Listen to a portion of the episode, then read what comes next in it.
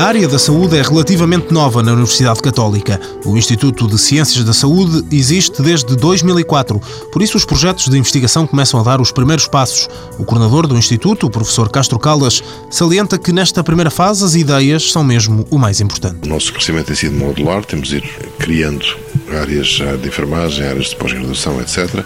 E o ensino tem que ser sempre acompanhado de investigação. E, portanto, encontrar áreas onde é possível fazer trabalho de investigação, ainda sem termos instrumentos de grande qualidade, que são os instrumentos dos laboratórios, etc., onde é necessário fazer trabalho, trabalho de pesquisa maior e que, enfim, que está planeado no futuro ele poder acontecer.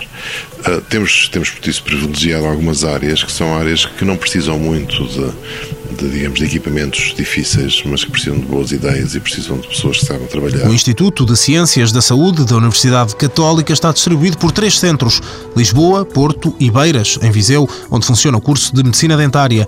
As ideias têm dado frutos e o crescimento terá de ser sustentado. Na área da medicina dentária, a aposta passa pelo desenvolvimento de biomateriais possam ser usados, por exemplo, no tratamento de cáries e no recurso à imagiologia cerebral. O Instituto passou, a partir deste ano, a realizar testes em Portugal deixando assim de recorrer ao estrangeiro, fruto de uma parceria com o Centro Nacional de Imagiologia. Mundo Novo, um programa do Concurso Nacional de Inovação, BSTSF.